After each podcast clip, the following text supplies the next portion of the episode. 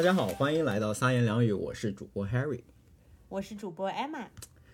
哎，又是一个多月没有见到大家了，甚是想念呢。然而上一次见面和这一次见面，Harry 发生了翻天覆地的变化。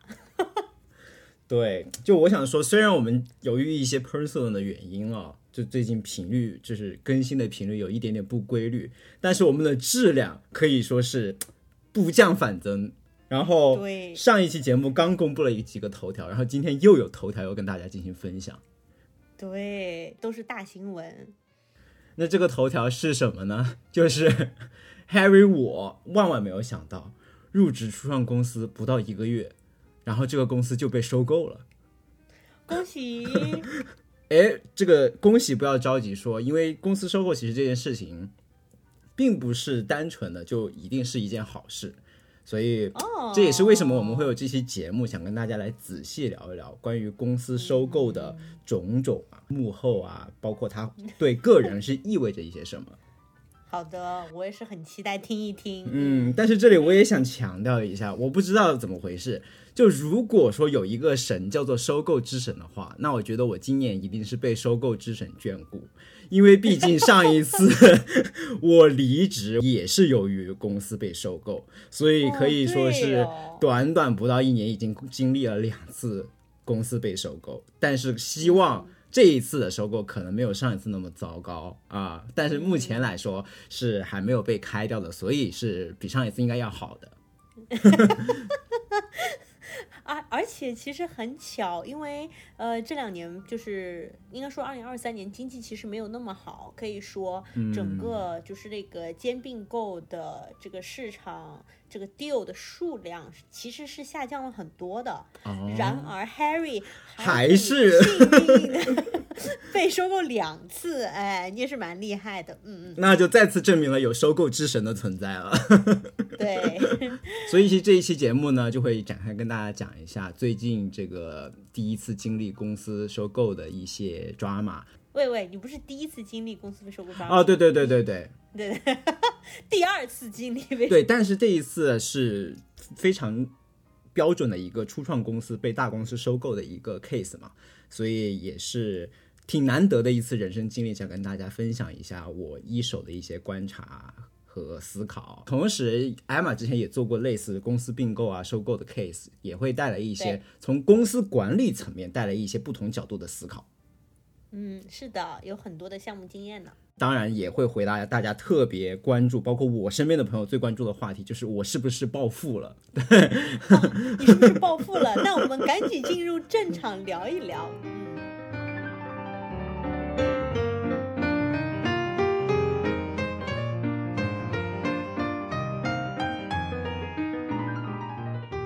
其实上一次节目我有跟大家分享，就是我人生第一次入职 startup 的一些经历嘛。但是万万没有想到，这个 startup 马上就被收购了，而且这个是我可以可以想象，就是收购的这种几率，其实比 startup 入职是更加小概率的一个事件。呃，因为我觉得其实，在硅谷的华人圈，大部分的这种嗯、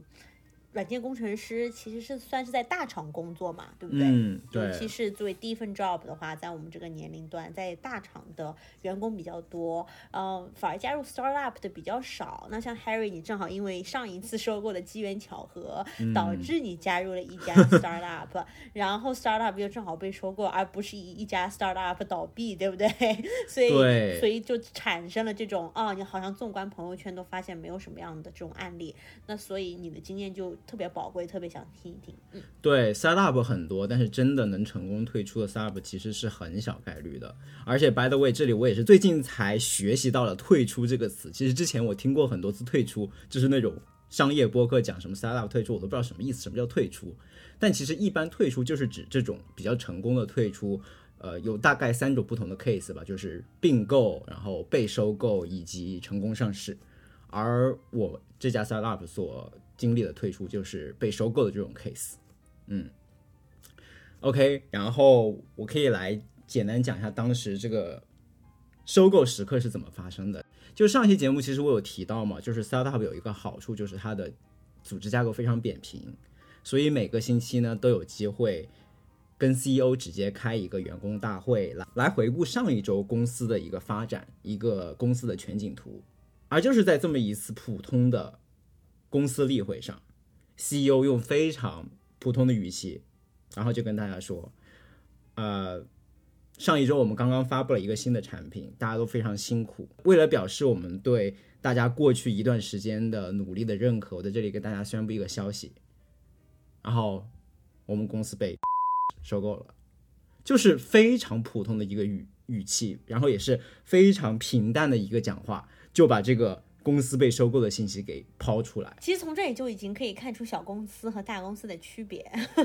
一般一个比较，我怎么说呢？成熟的公司，当它发生这种重大时刻的时候，它会以一种书面的形式通知大家，而且它会附上你有可能这个时候就心里面有很多很多的问题嘛。这时候员工可能就有各种各样的问题，对不对？就是说我们的。股票会怎么样？哦，我们会不会有裁员？然后我们的这个职位会不会有变化？我们的 title、工资、我们的 benefit，对不对？保险我们都要怎么怎么办？一般来讲，在宣布这种东西的时候呢，都会至少有一个就是那种初步的答案，就是说可能是一个书面的邮件告诉大家这个消息，然后附上。一些这些常见问题的答案，然后如果说这些问题我们现在还不知道的话，至少会说一个，就是关于这些这些这些问题，我们会在什么什么什么时候给大家一个比较正式的答复。嗯，可以看出来你们公司是确实是一个非常随意和亲民的公司呢。对，非常亲民。但是像你刚刚说这些，其实我们也有部分 cover 到，比如说大家最关心的这个待遇的问题，对吧？就他会，你们当场就是已经在员工大会上讲了吗？他就是其实有一个非常，因为我们这个待遇的变化非常复杂，涉及到股票啊、期权什么之类的。其实当场，其实当场其实是有高层就是 present 一个表格，就是展示一个表格给大家，进行一些非常简单的解释。虽然我我想大部分人其实当时都完全没有听懂到底是什么意思。然后他其实随后附了一个文件。但是不是像你说的那么正规的，就全发全员信那种倒是没有。对这一点，我觉得也是，确实是小公司比较特别的一点吧。呀，那也不错了，至少就是说他们准备了一些东西，而不是就是说哦，by the way，我们被收购啦，然后之后有什么问题的话，我们下周再见。哦，那 是了，对，对，他是有准备一些东西，耶呀，OK。然后我可以说一下我当时听到这个消息第一反应和第二反应。第一反应就是，我是不是又要被开了？因为我真的是应该是当场唯一一个就是会有这种 PTSD 的人吧？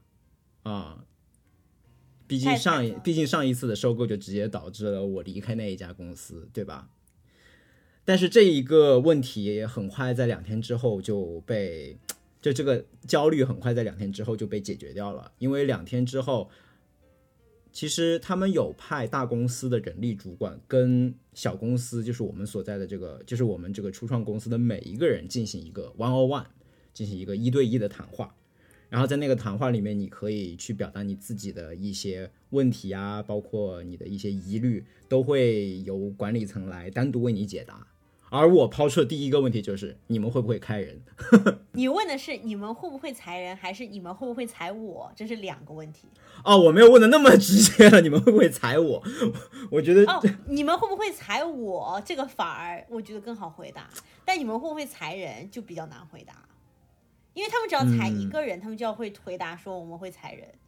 可能是我当时就默认说。他如果裁那一个人，可能就是我吧，因为我也算是，算是相当于是因为我是在所有人里面入职最晚的嘛，也是资历最浅的。Most of the time，大多数时候的话，就是如果只要裁人的话，裁的都是那种就是叫什么 administrative work，就是那种秘书类啊，或者是你们公司的人力资源啊，就这种的。哦，OK，但我们本来就是小公司，所以像这种。非关键职位一般都只有一个人啊，所以可能但是那一个人就 yeah 就 OK make sense。但是 sorry for that person。但我还是想就是稍微含蓄一点嘛，因为如果要开人的话，其实我觉得我被开的概率就很大，所以我就直接问你会不会被开人。但是人力主管当时呃就说我们不会，然后给我列举了一些 bullet point，比如说我们哪怕在经济最糟糕的情况下，我们有没有开过人。这是第一点，第二点，我们还在继续扩张，我们今年还要招多少多少人。就是要开人，这个可能是当初你们这个谈这个笔交易的时候的一个附带条件。嗯，我只能说是有可能呀。嗯，对对对，OK，所以这就是我的第一反应，我是不是要被开了？然后这个嗯被解决掉以后，就是我的第二反应，哼，嗯就是我是不是要暴富了哼，是不是从大悲到了大喜？？Exactly，我觉得这个也是可能周围的人，包括所有人看到相关类似的新闻以后，第一反应就是哦，这个公司的人是不是要暴富了啊？你知道吗？我其实第一反应是因为我看到的那个新闻，其实我对你们公司以及收购你们的公司都不了解，因为毕竟不是我们生物制药领域的嘛。嗯嗯嗯但是 somehow 就有一个新闻是，因为你们公司的人很少，所以就嗯有一个新闻把那个这起收购描写成了这个公司值多少钱，然后除以你们公司的人数，然后就变成 每个人可以拿几千万美金那种的。然后就想，嗯，说不定 Harry 将来可以在海边买一栋别墅，这样子我们就可以去蹭吃蹭喝了，太棒了。对，我也希望有这么一家共产主义的公司存在呢，对吧？均贫富啊，打土豪。哎，很可惜这样的事情没有发生。确实有很多人给我转了那一条新闻，然后我这里也也就来统一回答一下。首先呢，关于这个初创公司的这个待遇分配，很大一部分是期权，我就用最平时、最普通的语言给大家解释一下什么叫期权。简单说，期权呢就是买股票的折扣券，你可以这么理解，就是我给你一张折扣券，给你一个非常大的折扣，比如说你有了这个折扣券以后，你可以用一块钱买一股值十块钱的股票，嗯，但这个值十块钱呢，其实就是一折，对，这个相当于是买这个股票的一个一折打折券，但其实这个十块钱跟一般商店里的打折券不一样，商店里的那个商品它的那个价格都是很确定的，是吧？十块钱就是十块钱。但是对于一家没有上市的初创公司来说，他说我公司一股股票值十块钱，这个其实里面有非常大的不确定性，它只能暗示是那一个时间基本上大家公认或者说投资市场公认吧，就这股股票值十块钱，但是这个钱很有可能随着公司经营的越好，它可能值更多的钱，然后经营越差，它也可能变得分文不值。但 in general，就是这一张折扣券，其实在那一个时间点，它对应的潜在收益就是九块钱，因为你一块钱买十块钱的东西嘛，对不对？对，如果你是为一家 startup 初创企业打工的话，你的薪酬结构大概率就是现金加上期权，而且期权是占着不小的一个部分，相当于就是给你一部分期现金以及一部分的打折券。这个打折券嗯其实用不用都随你，如果之后收益高了，你可以使用；如果你不使用的话，这些就相当于是纸钱，对吧？就零，你只有用出去了，买了这个股票，你才能获得那些潜在收益。那么，当这个小公司被大公司收购以后，它可能的增值会出现在哪里呢？当然，我这里只会讲我这个非常特别的一个特殊的一个 case 啊，就不是特别的普适性，但是我可以让大家叫什么可见一斑，是吧？稍微窥探一下，就是它这个大概是怎么运作的。比如说像我们的这个方案里面，你其实就是，啊，这里还要讲一下，就是收购我们的大公司，它其实也还没有上市，他给你，他给他的员工的薪酬里面也是有打折券的成分，所以呢，在进行这个薪酬的换算的时候，他就会先估算你手里的小公司的打折券值多少钱，然后按照这个价值一比一的折算到大公司的折扣券。就是等价交换两家公司的折扣券。没错，比如说你原来小公司的折扣券是对应九块钱的潜在收益，对吧？但我大公司它的折扣券可能就是十八块钱的折扣券，那你原来手里有十张小公司的折扣券，收购收购之后就只有五张，就是价值等价交换。嗯，但是呢，如果是这样等价交换的话，其实是没有任何增值的。增值的部分就在于小公司被收购的时候，它的估值是会一般啊，在好的情况下是会上涨的。也就是说，你原来手里的打折券是值九块钱，可能在这一次收购中它就值了十八块钱，也就意味着你的打折券身价翻倍了。嗯，就是说，就是你可以用一块钱，但是人家认为你这个不是只值十块钱，而是这个商品值二十块钱。嗯对对，大概就是这个意思。嗯哼，对，所以主要这个增值就出现在这一部分，就是大公司在收购小公司的时候，它的估值，它对小公司的估值有一个大幅的上升，然后这个估值就会影响到你的这个薪酬的增加里面。嗯哼，就是每一次说白说白了，就是每一次暴富的机会都存在于对于这个公司估值的变化，所以你的机遇存在于第一，你被收购的时候，这家公司当时估值变化了；第二，嗯收购以后，这家公司上市在二级市场，对它估值的变化。所以这就是两次暴富机会，对不对？对，艾玛说出了一个很重要的 point，就由于现在收购我的公司是一家没上市的公司，所以它有可能在上市之后，它的打折券会更加值钱，对吧？所以那个可能就是一个二次增值增值的机会。但是对，就是我的第二套海边别墅，可以去蹭吃蹭喝的机会。嗯，对，但是由于这一个上市的机会目前还看不到，所以我们就暂且不聊啊、也不想用更多的信息把我们听众搞糊涂，我们就只聊这个这一次收购的增值。对，所以大家就可以看出，如果你手里有很多小公司的期权的话，就是这个打车券的话，你可能翻倍对你来说是意义很大的，对吧？嗯，但是由于我当时入职这个初创公司，其实是在一个经济周期非常低谷的时候，当时能找到一份工作就已经很不错了。因为你想，当时大家都在裁人嘛，所以这个是在这个点你去找工作，公司其实大概率它是会压价的。就是相相比好的市场的时候，它总体这个包裹这个薪酬的大小，这个薪酬包裹的大小会比较小。嗯对，可能现金也会少一点，然后期权的数量也会少一点。嗯所以，如果你考虑到这个期权数量的话，其实你的那个增加的收益就不是那么 significant，那么那么重大了。而且再加上你不是薪酬里面还有一半是现金嘛，现金那部分是不会随着这个估值的变化而增长的嘛。所以假设说你原始的初始包裹里面有一半是期权的话，而这一部分期权翻了一倍，但这并不是意味着你整个包裹翻了一倍，而是整个包裹翻了百分之五十，涨了百分之五十，对吧？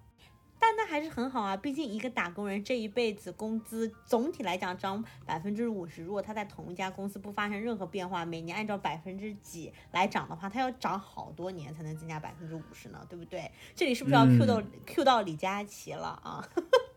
啊？为啥？不是最近有一个很大的新闻吗？因为就李佳琦在直播间说什么，就是有一个人说这个眉笔好贵啊，什么一直在涨价啊，几十年了我的工资都没涨。然后李佳琦就说要不要反思一下自己有没有努力工作？这样吗？你竟然不知道这个这几天这这段时间天天热搜的新闻？我有在群里面看到别人用这个梗，但是我就没有 get 到，啊，因为因为最近不是发了 iPhone 嘛，然后大家说好贵，然后有人就说，那你应该反思一下有没有好好工作工作 对自己有没有努力？嗯，啊。OK，确实了，百分之五十是不错的涨薪，但还是不要忘记是非常好，非常好啊非常好。但是还是不要忘记了，前提是这个公司最终上市。如果这个公司其实最终倒闭的话，那纸钱依旧还是纸钱。不会啦，但是我觉得你被收购，你的那个公司还是不错的啊。我觉得还是我我的这个海边别墅的愿望还是很有希望实现的。嗯 In a few years we'll see。当我们这个经济它总有好的一天，我觉得上市还是很有望呀。嗯，看吧，如果哪天我们节目突然停更了，那可能意味着我去住海边别墅了呢。停更了，那那就说明这公司倒了。我跟你讲，哦要是你去住海边别墅了，你反而天天都有时间录节目，哦有道班理哦嗯 yeah, 对不对？嗯。但是我在这里海边别嗯墅吹着海风一边录节目了，对不对？好，然后我觉得现在需要呃停止一下幻想。我我想表达的是，其实对于员工来说，这个大概就是你能获得的一个回报的增长。但是如果对于 founder 来说的话，他手里的的折扣券，那当时可能值的不是九块钱，是一块钱。从一块钱到十八块钱，那就是，对吧？十到二十倍的一个增长了，再加上它本来期权就很多，基本上是一个公司所有期权数的可能百分之好几十，所以对他们来说，那就真的是一个暴富的机会。但是对于嗯打工人来说呢，也就是在奔小康的路上加速了一下。嗯，其实可能就是看你对暴富的定义是什么。啊，因为你说那种 founder 的暴富，那个就已经是就是从 millionaires to billionaires 这样子。啊，或者他们可能也本来就是有好几 million，然后又加了好几 million，对他们来说也不是暴富了。对他们可能就是从可能十几 million 变成了几个 billion 这样子呀。啊，那也肯定是暴富啦，for sure，嗯嗯嗯，嗯只不过就是说，突然又加入了一群，就是就是在有钱人里面，心态最崩溃的是那种小几 billion 的人，因为就是他们比那种十几 million 的人要有钱很多，但是已经不跟他们玩了，他们就要进入那个 billionaire club 嘛，然后 billionaire club 哈就有那种十几 billion 的人。然后，但是他们这个几个 billion 吧，就又跟他们比又觉得少，所以 就会觉得这个人生本来应该成就已经很高了，然后突然发现又进入了下一个阶梯。对，而且一般这种收购的常见操作是，哪怕是你这个期权换成了大公司的期权以后，它还是需要把它一般平分成，最常见的是平分成四年再陆续发给你。这个其实就跟所有的科技公司都一样了，不管你是被收购的案例，还是你加入一家科技公司，一般股票都是就是阶段性的发给你的。所以你如果不是说在这个公司能一直待四年的话，它的这个股票的涨幅你也并不是都能享受到。这也是为什么科技公司的股票也被大家会称为叫做比喻成为金手铐，它就是靠这种四年才能拿到所有股票的方式，希望至少能把你锁在这个公司，为他们工作四年。嗯嗯，挺好的，比被裁了好。那是了，对。而且这里我还发现了，这个收购公司有一个打引号鸡贼的地方，并不是所有人都是四年平均分哦。比如说像我们有一些研究人员，像一些人研究人员，他们就不是所谓的四年二十五、二十五、二十五、二十五，他们的比例是？零零五十五十。嗯，对，你能看出这里鸡贼的地方在哪里吗？那肯定啊，这不是很明显，就是如果你想留这个人越久，你觉得后面的比例越大呗。对啊，就是说，如果你两年之内走的话，你就什么也拿不到。嗯，就就说明，我觉得这也是说明，但是我，但是你也可以从反过来想，嗯，当这个经济情况这么烂的的时候，有一份工作想要你待至少四年，也是蛮好的。毕竟现在经济形势这么差，对不对啊？也是了，嗯，嗯，对，干嘛老是想要走呢？嗯，是。另外一个解释，也就是说，这些人究演员他们的产出其实周期性更长嘛。公司他之所以收购这些人才，是希望他们能为公司带来价值，而研究人员他们的成果一般可能都要一两年才会体现到公司的财报里面，才能被公司拿过来用。毕竟研发的周期比较长，所以他也是希望设置这一个两年的空白期，能保证这些研究人员为公司带来了价值之后，他们才有可能离开。所以这也是公司收购的一个非常特别、非常细心的一个考虑。是的。嗯，说到这里，正好想到了，嗯说研究人员的周期长。在我毕业两年之后，我竟然此生最最牛逼的那个 paper 要发了，OK 就在啊，非常最近的事情，耶耶耶呀，嗯就很好笑，就说明这个周期有多久，就相当于我当时做了一半的项目，过了两年才被另外一个人做完，然后我们两个人以共同第一作者的身份，然后发在我们领域的顶级期刊，嗯。哦，所以，如果有将来有一天我不录节目了，有可能是我回国去做教授了呀。哦，OK，那可能教授也会有海边别墅吧？嗯，那还是我觉得你的海边别墅比较好一点。嗯 OK，所以关于我要暴富了这个问题，总结一下就是风险和回报永远是并存的。那些 founder 们，他们之所以能拿到十倍、二十倍 X 的这个收益，也是因为他们选择了全力以赴，对吧？毕竟他们可能在早期的时候是一分钱都不拿的。嗯，对，而对于像我这种可以说啊，但是是对，这也是这个风险，就是说他们就是要忍受可能好几年的比较低的工资也，嗯，但是他们不需要承受就是公司倒了的之后的债务，这种风险是没有的，因为哦，就是风险在那个投资人嘛，他们没有拿自己的嗯钱去嗯。投公司啊，他们是拿投资人的钱，所以说到说白了就是。最赚最赚的人，那就是投资了这家公司的人。嗯 OK 然后，但是他们也同时承受着我投资进去的很多的钱，然后如果这家公司倒了，就一点都收不回来，而不仅仅只是说是拿工资比较少这样了呀。嗯，那肯定了，毕竟我刚才也说了，founder 也只拿这家公司期权的百分之几十嘛，那剩下的全都是投资人的，对吧？所以怎么说呢？我觉得做 founder 还是确实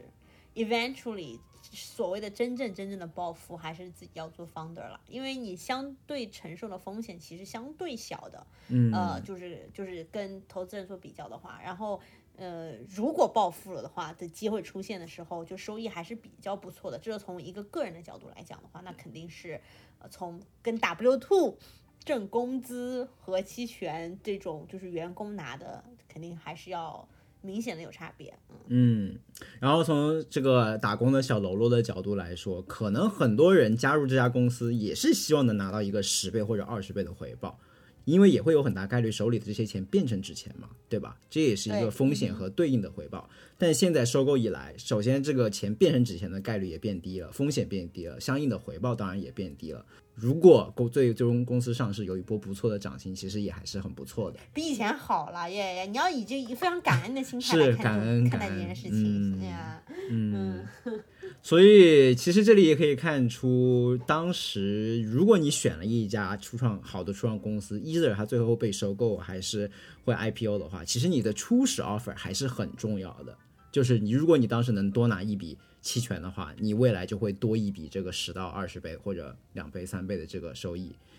这也是为什么我想在这里预告一下，关于这个谈 offer，我也可能想未来出一期节目，因为毕竟我当时为了跟这家初创公司谈 offer，我还是另外花钱去请了 coach 的，去请了教练的，所以我有一些花钱买来的谈 offer 的 tips 可以跟大家分享。哇，这是不收费不付费可以听的内容吗？嗯，收不收费我们还得再考虑一下哦，毕竟那笔，毕竟花钱请 coach 也不是一笔小的开销。但是哦 let's see 嗯，好的。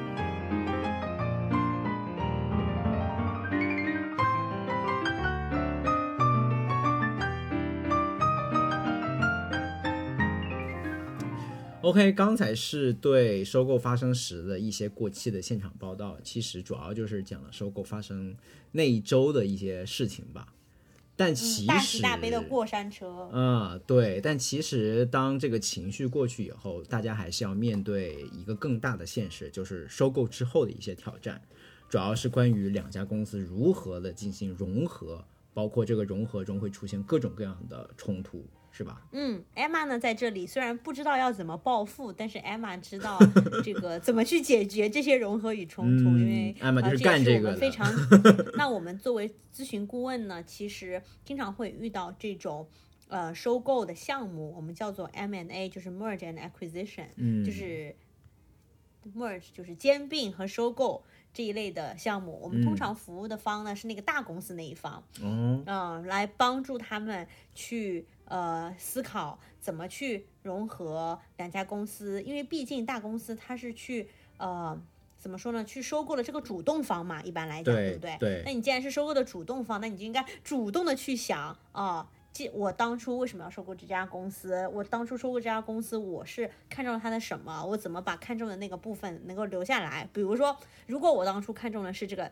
他们的研发人员，那我是不是应该想一想，我要怎么很好的 把这些研发人员给留下来呢？对不对？对，为他们嗯定制一些金手铐啊。对，就是这个意思。对对对，嗯，哎，说到这里，我可以简单讲一下我理解当时这个大公司为什么会收购小公司。其实，我觉得这家大公司收购我们的主要原因就是他们觉得他们的业务板块中有一块缺失，因为我们小公司，我们创公司是做这个大模型的嘛，大模型是最近兴起的一个技术，但是大公司它行动比较缓慢，所以它如果想最快的 catch up 追上这一波潮流的话，它最快的方式就是把这个东西给买进来。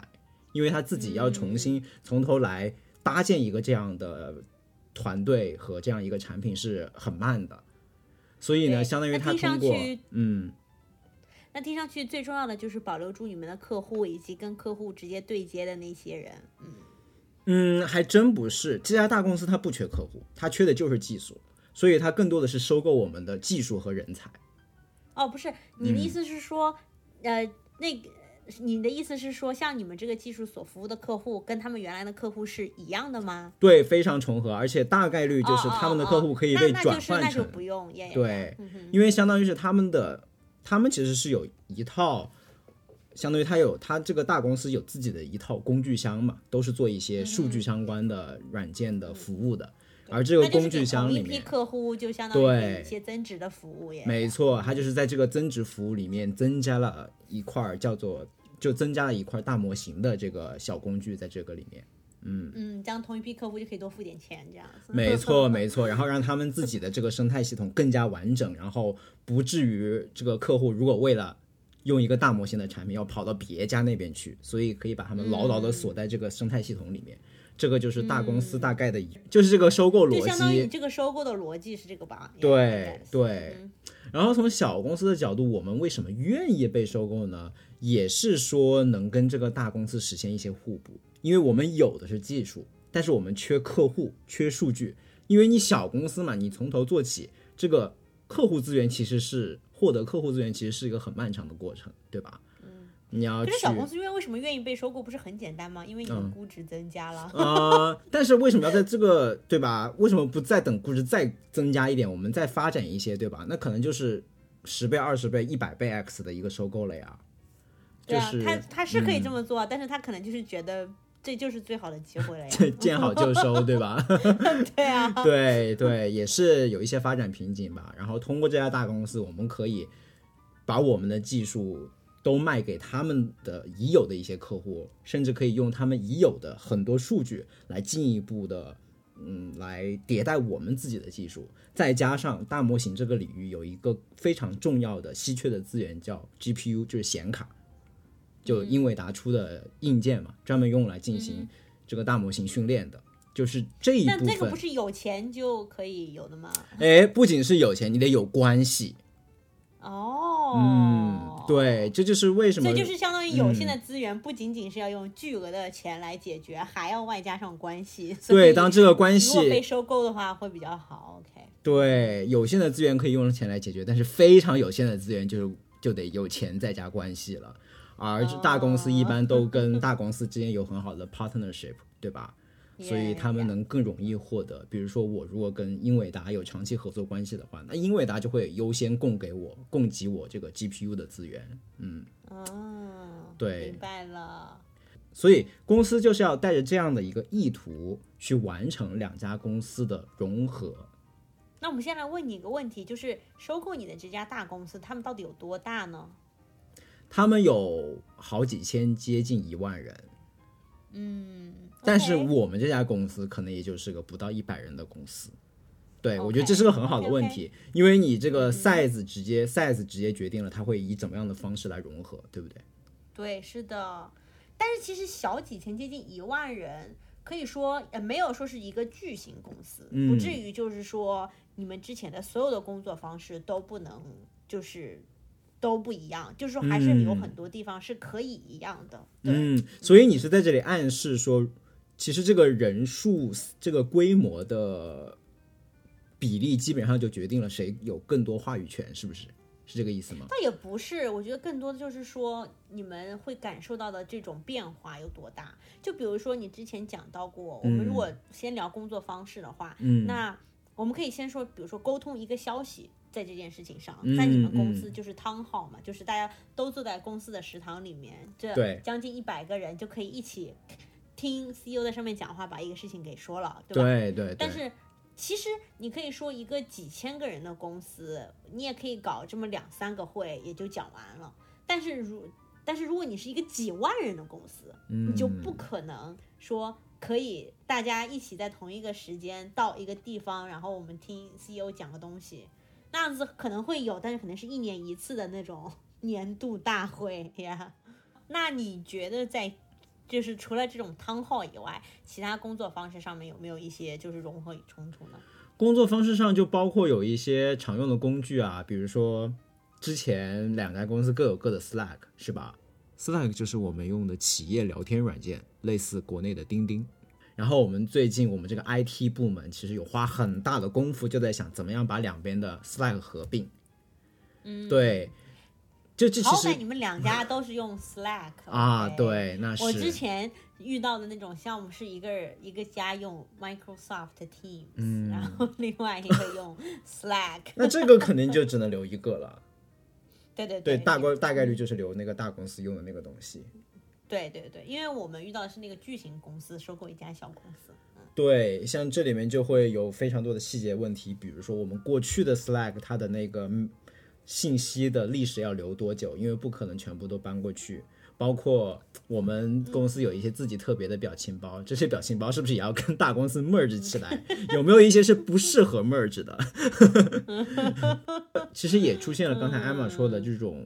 两两边用不同的工具，需要保留一个了。就我之前不是还在炫耀说我们公司有 Notion 吗？但是其实收购我们的公司还没有这么先进，所以这个 Notion 的存亡问题现在还一直未决。我觉得大概率可能是不会用的。对，就像如果一家大公司用 Win 用那个 Office 用 Windows Office，然后收购了一家小公司用什么飞书，那我估计大概率是这家小公司要重新回到用 Office 的世界。对对，然后另外一个还有很重要的就是怎么样去促进双方人员的流动。嗯，是的，其实说实话，一开始我能感觉到两边这个人员是有一些隔阂的嘛，因为大公司的人会，有些人会说，哦，为什么我们要突然收购一个小公司，而且还花那么大的价格？你们真的是很厉害吗？然后会有一些这样的质疑，然后小公司的也会人也会说。小公司的人就会更加嘛，因为当一个小团体进到一个大团体的时候，他总是会觉得自己是 minority，是不是？他会更加抱团抱得很紧，但是反而就去接触外面的世界会更加的小心。所以为了促进双方人员的流动，我们当时有一个很好的方式促进双方人员流动，就是全公司举办了一个黑客马拉松。嗯哼，这个黑客马拉松就是让双方的员工，然后互相组队，而且这个组队里面必须要包含两方面的人员，然后用一个两天一夜的时间去做一个项目。这个项目呢的主题就是我怎么用双方公司的不同的技术融合成一个新的有潜力的未来可以上市给卖给用户的一个产品。嗯，对，我觉得这个举动是很好，因为它是一种非常有机的方式，让彼此能够认识。当你建立了一个共同目标以后，其实大家就很容易的忽视彼此的这个差异嘛，然后就为一个共同的目标去工作，然后在这个过程之间有非常多的接触，包括也会对对方的产品有非常多的接触，其实是一个全方面的一个流动。所以，如果对吧，未来艾玛在接触到类似的 case 的话，也许也能 用一下这个 idea。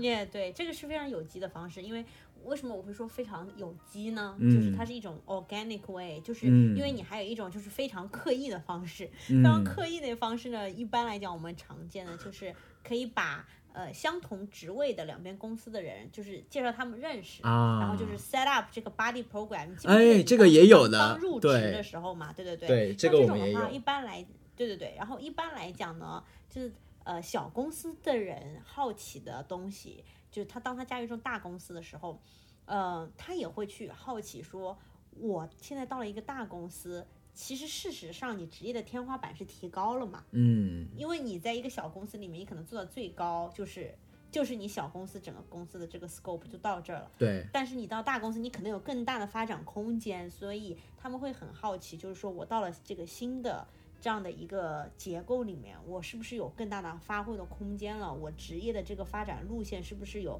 可以走得更高更远？所以他可以通过这样子的方式去了解，哦，你作为这个大公司的员工，你跟我一样的职位，你嗯的这个职业发展路径是什么样的？然后我有没有可能也跟你一样，就是这样子。嗯嗯而且对于大公司的人来讲的话，因为是收购的主动方嘛，通常的话，相对我们作为咨询顾问，都会给他们准备一些话术，嗯，就是跟他们讲说关于这一次收购，嗯。被收购的人，他们可能会比较 sensitive 的是哪一点？哦然后啊、这个我这个 deal 的 thesis 这个呃收购的逻辑是一二三这三点，然后为了留住这些公司的人，你应该呃避免说什么样子的话，然后你要鼓励你们说什么样子的话，就会帮他们把话术准备好。嗯对，而且会更多的去用一种 inclusive 非常包容的方式去跟这个被收购方交流，是不是？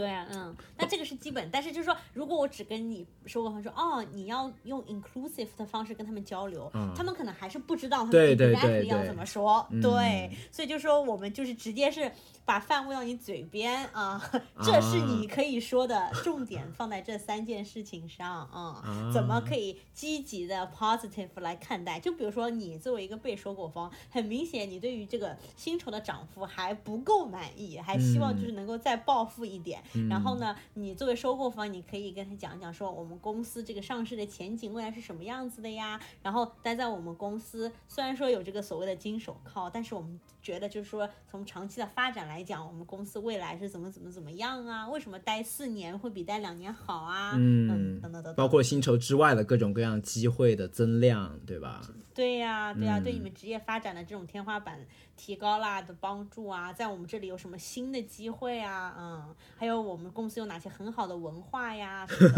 完了，听听艾玛讲完以后，我我公司我们这个公司的话术对我来说都没用了。就发现其实都是话术，是吧？嗯 嗯，对，然后还有比如说业务重组啊，因为确实两边虽然说整体上是业务互补的，但多少也会有业务重叠的部分嘛。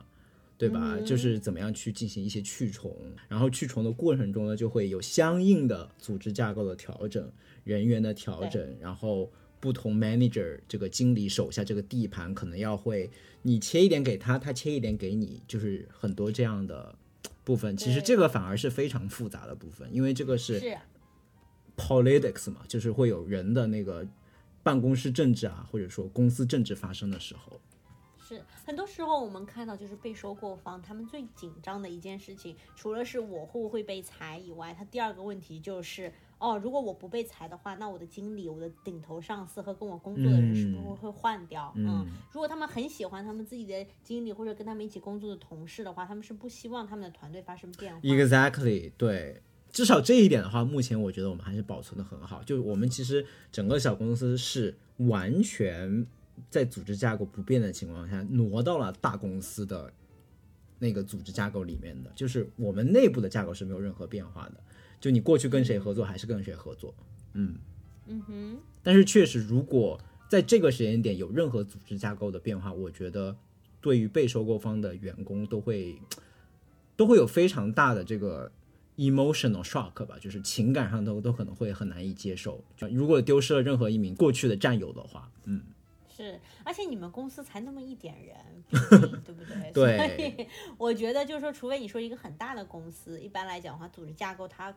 对对重重叠的部分，它是要改。但是即使是那样子的话，它也不会说是哦，我一收购就告诉你，你这个部门就没了。一般也是说，在未来的这样子一两年、两三年当中，我们会有这么一个路线图，然后慢慢慢慢的把哪一些部门吸收合并到哪一些地方，是这样子的。对其实都不到一百个人的话，确实就是说保留一个相对独立的话是相对容易的。嗯、对，这就相当于就是在原来那个大公司树状图的树上加了一片叶子而已，对吧？对，如果你是两棵树，如果是那种并购，那可能就是两棵树要融合，那就那肯定就要更加伤筋动骨一点。嗯哼，嗯，最后一个最重要的，也是目前来说感觉还有点悬而未决的，就是大小公司的文化冲突。嗯，之前我也有提到嘛，就是大公司比较慢，小公司比较快。上一期节目也讲了，小公司在这个 迭代快方面有非常多的优势。而我现在看到的就是，其实其实这个可能也是他们从咨询公司那里听到的话术啊，就是这个大公司的 CEO 是说，完蛋了，你现在免疫了。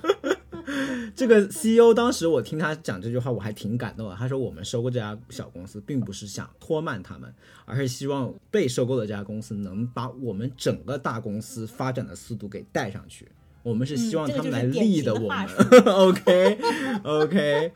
对，就是说，我们一般来讲在。收购的时候呢，会做一件事情是什么样子的？就是你可以先做一个，就是比如说有这么几个象限，比如说 decision making speed，就是你做决定的速度，嗯，然后或者说是呃，你们做决定是属于在比较 bottom up 还是 top down，就是从底层做决定，然后给上面参考，还是说就上面说啥你底下就照做等等等，就是比如说关于 decision making 就可能有五个这么维度，OK，、嗯。然后呢，你要做的事情就是双方的这个员工，你们都要做一个问卷调查，然后就说你们公司现在你觉得是在哪里？就比如说你可能就会填我们的呃做决策的速度非常的快，然后就会填就是。就是把你的这个，你就选比较快的那一个，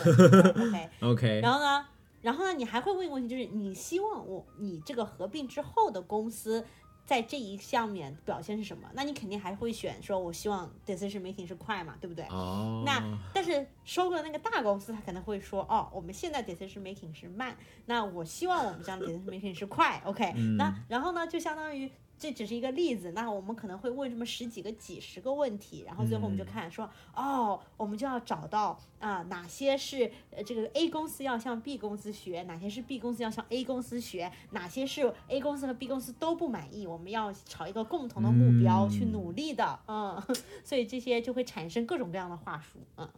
听上去就是讲他们爱听的，总结起来就是，对。或者，就是说要就是把呃把大家的一些不满，因为肯定就是有呃就是大家都完全没有达到的地方，对不对？然后嗯、呃因为你可以说 decision making speed 快，它的反面可能是在一些做 decision 的时候没有。经过非常严谨仔细的分析，就已经做出了 decision，对不对？对，那那可能在你们在这一项上可能就相对差一些。就如果说你觉得你们的做决策是经过了很严谨的 based on evidence 的这种，就 based on 证据的这种分析吗？那你可能就会说啊，也没有那样子，好像好像确实是仓促了一点。对，嗯，那你那我将来我的话术就可以说啊，你可以向这个收购方公司学习更多，他们如何用严谨的分析来做出决策啊。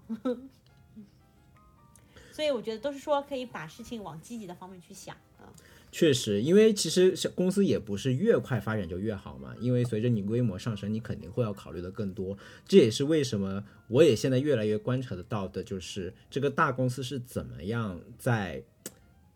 拖住了小公司发展的步伐，但不是，但是是以一种好的方式。比如说，它有更多的大客户，这种世界五百强的客户，那它必然就要做更严格的这种数据隐私安全的审查呀，什么之类的，对吧？然后包括，当然也有一些呃诟病的地方了，就是领导链变得更加更加长，然后每一个决策做出来都要花更多的时间，有更多的信息差需要去对齐，所以就就这个冲突，我觉得它还在一个互相叫什么，互相磨合的过程中吧。嗯，对，像我们之前做的项目当中，我觉得很典型的就是，如果是一个很小的公司，嗯，它的做决策通常就是 CEO、CFO 什么 CTO，然后就是。呃，一个短信就说哦，我们就这样做吧，或者是一个人走进他的办公室问一下，就说哦，我们这个批准了，就是这样。但是是是。当你这个公司大了之后，你怎么可能每天一百个决策都跑到 CEO 的办公室，或者是给他发个短信，给他打一个电话来问呢？这种决策，即使是你不被收购，随着你公司的变大，它也是不可复制的，就是它 not scalable、你不能说是把这一套东西再搬到一个大公司上，更何况你现在突然被收购，然后一下子就变大了。所以就是，嗯，就是不管你是不是被收购，随着你公司的增长，你都是要去学习这个如何让你的决策可以更加往下层走。目前来看，我觉得这一次收购算是一次初创公司成功的退出的一个案例吧。毕竟目前来说，所有的这个融合过程都还比较的顺利，然后人员也是几乎全部保存下来了，而且两家公司。在很短的时间内就已经推出了一个合作的产品，已经送到了客户面前。我觉得这个也是非常不可思议的速度，这个也能说明这个大公司买我们买对了，对吧？并不是、呃打水漂，嗯，是的，你们卖身也卖对了呀。对，所以从这一点来说，我还是很开心，当时选择加入了这个公司，包括能有机会见见证它成功的退出。当然，也离不开当时我在选择 startup 时候，对这家公司做了非常多的 due diligence，嗯，尽职调查。对尽职调查。当然还要感谢收购之神，对，关于在选择初创公司的时候，怎么样做公司的尽职调查，这个我也想未来开一期节目跟大家分享。嗯，期待期待。OK，那我们就进入今天的 pick 环节吧。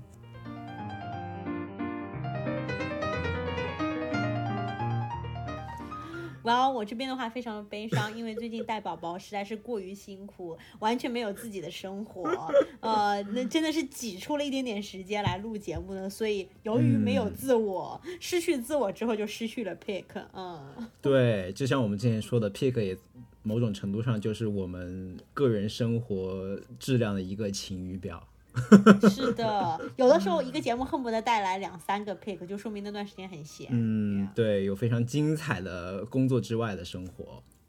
Yeah，但是呢，好消息至少是我最近从呃淘宝海运了超多的东西，所以等他们都寄到了之后，我说不定会一下子来五个 pick。OK OK，我这边其实跟艾玛也差不多，就也是公司太忙，然后也没有太多自己的生活。但是我虽然没有 pick，我有一个小 tip 给在美国的听友们，就是最近最新版的 COVID 的疫苗出来了，所以可以哦速速预约起来，